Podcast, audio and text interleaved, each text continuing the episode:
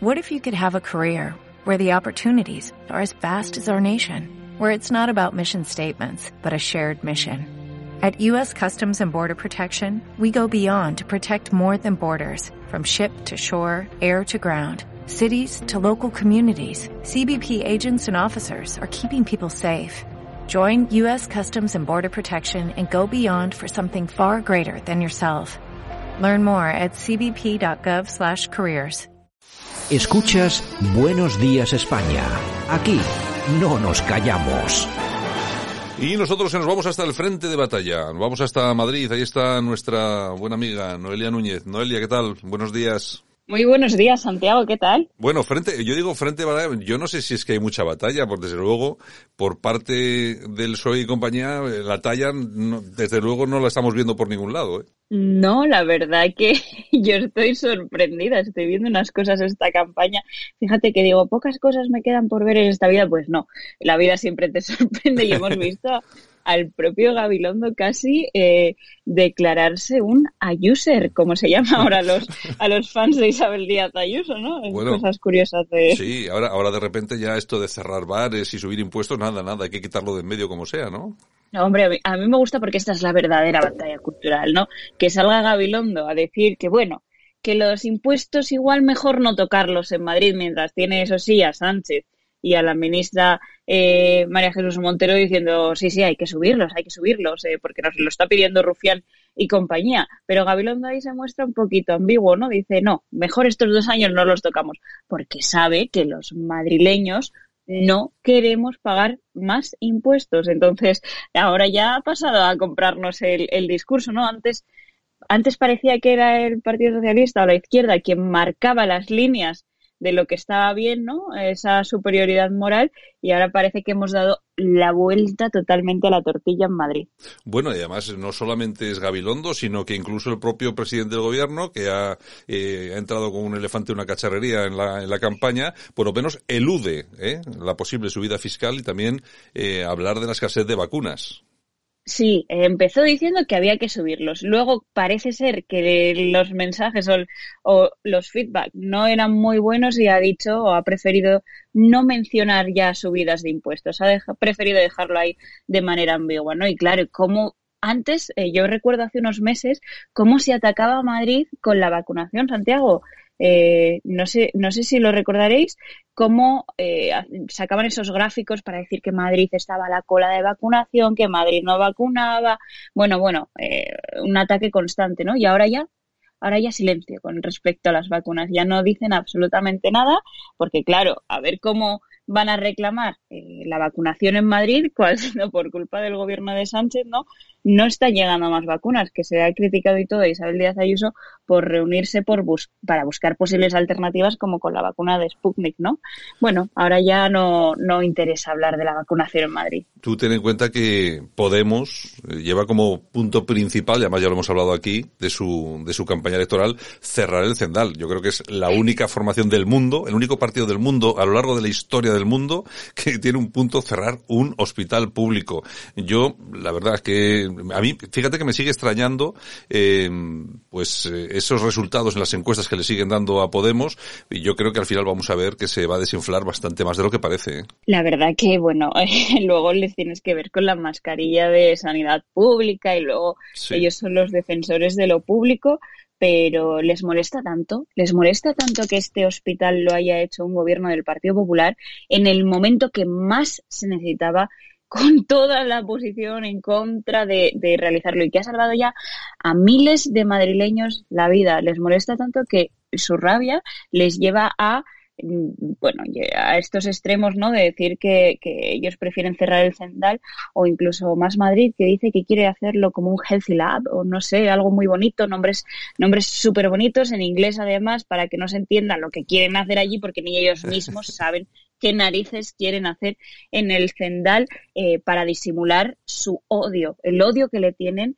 y la rabia de que haya sido precisamente un gobierno del PP, eso es que, que según ellos somos los que atacamos lo público, los que atacamos la sanidad, los que recortamos, etcétera, etcétera, etcétera, y un gobierno del PP con una mujer como Isabel Díaz Ayuso al frente, ha sido quien ha puesto en marcha este hospital en un tiempo récord y que ya ha conseguido salvar miles de vidas. Y además, eh, ahora está sirviendo como un complejo de macro, macrovacunación y con módulos, porque esto no se cuenta, pero también lo tienen que saber los señores de Podemos y demás Madrid, con módulos de psiquiatría para tratar el post-COVID, así como también fisioterapia, ¿no? Para todas esas secuelas que deja, que deja el virus, que muchas veces son peores incluso que la propia enfermedad.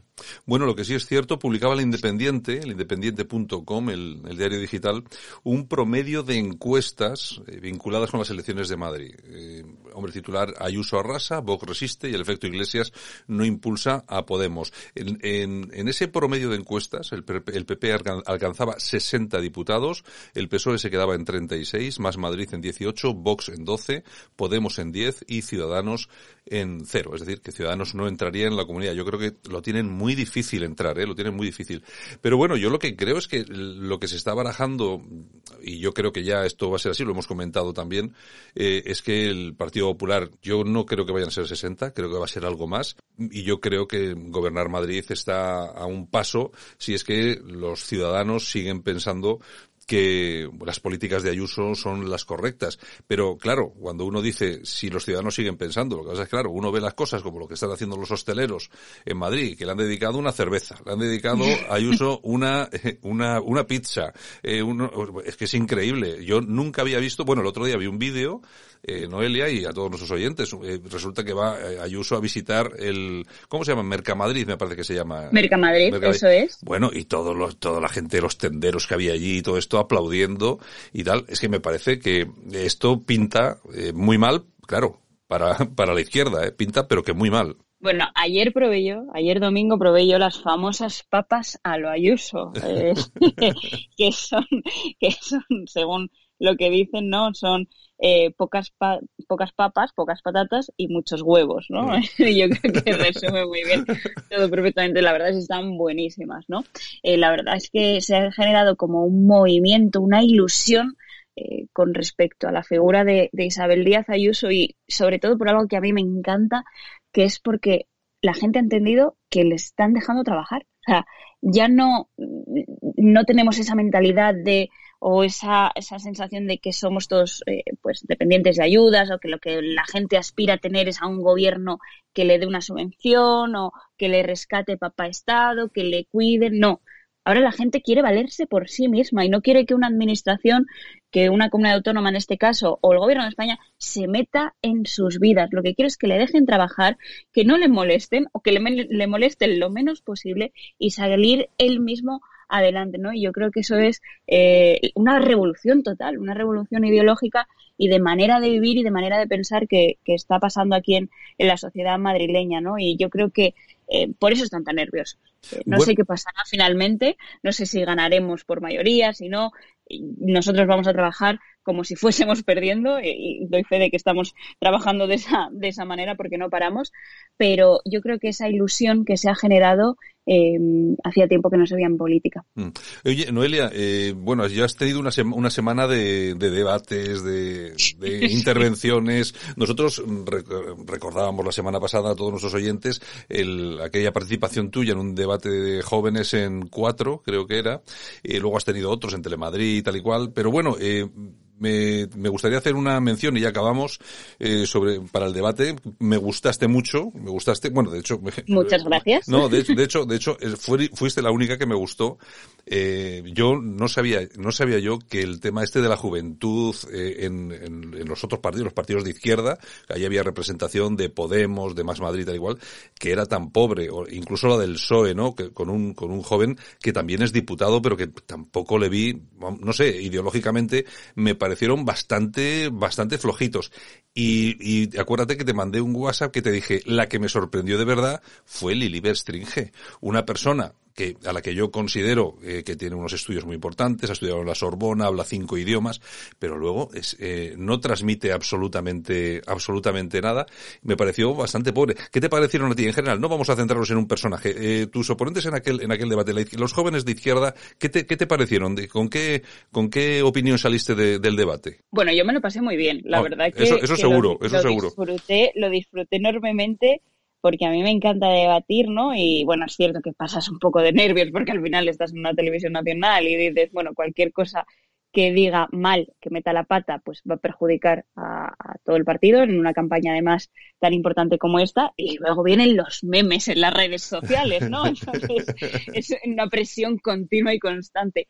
Pero bueno, a mí me da pena que, bueno, que haya jóvenes eh, que pretendan colectivizar a otros jóvenes, que pretendan eh, decirles qué tienen que pensar, cómo tienen que ser, que si son jóvenes tienen que ser de izquierdas, que si son jóvenes tienen que eh, defender lo que ellos defienden, ¿no? Entonces me da pena que siendo tan jóvenes eh, se dejen colectivizar tanto. Yo tengo la suerte de, que eh, a mí nadie me dijo qué decir en ningún momento, no me, no me marcaron un guion, no me marcaron un discurso, fui yo misma, defendí lo que creo, lo que pienso y lo que considero que es mejor para mi comunidad en este caso y sobre todo también para todo el país, por supuesto, ¿no? Pero me da pena eso, que, que usen un discurso tan colectivista, tan mm, subvencionado, tan papaestado, tan como, jolines, que los jóvenes debemos ser rebeldes, ¿no? Y rebelarnos contra, mm, tradicionalmente es contra nuestros padres, ¿no? Siempre nos claro, contra Noelia, Noelia, Noelia, yo creo que has dado en la, yo creo que has dado en el kit de la cuestión. Vamos a ver, siempre hemos dicho los jóvenes tienen que ser rebeldes. Antes, antes existía esa máxima de que, claro, cuando eres joven tienes que, cuando eres joven tienes que ser de izquierdas. Lo que pasa es que esto ha cambiado, porque si uno se da cuenta, en ese debate la rebelde eras tú, y los, y los, y los que tenías enfrente, que eran la izquierda, pues eran eh, unos chavalotes bastante apesebrados, ¿eh? Claro, es que yo no, yo, o sea, los jóvenes somos rebeldes, nos, nos, rebelamos contra nuestros padres porque queremos empezar nuestro camino cuanto antes, ¿no? Queremos volar del nido, valernos por nosotros mismos, pero es que la solución que nos ofrecen ellos es volar del nido para acabar en el nido, aterrizar en el nido del Estado. Y yo no quiero eso. Yo quiero ser joven, tener oportunidades, que nadie me regale nada, pero tampoco que nadie me ponga trabas, ni me ponga pegas, ni me ponga piedras en el camino. Es decir, no quiero un Estado que me diga por dónde tengo que ir, no, no, te salgas de la vereda porque si no ya eres fascista, eres ultraliberal, eres lo que quieras ser. Eh, pero no quiero tampoco que me, que me pongan obstáculos, ¿no? Eh, yo quiero liderar mi vida y ya está. Y así es como creo que deberían ser eh, el pensamiento de los jóvenes. Y por eso me da pena que, que, bueno, pues sean tan colectivistas, sean tan dependientes cuando por nuestra edad se nos pide todo lo contrario. Sí, yo creo que sí, la verdad la imagen, la imagen que se transmitió allí, todos los que estaban enfrente a ti era una bastante una imagen bastante lo que digo apesebrada. Es decir que no les veo vamos en absoluto con ni con ideas propias ni con ese afán rebelde que se presupone a la juventud a los millennials a la gente joven como tú que bueno desde luego allí no lo vi. Yo sí te vi a ti que tenías unas ideas diferentes frente a ellos que al, final más o menos defendían todos lo mismo. Era lo que esto.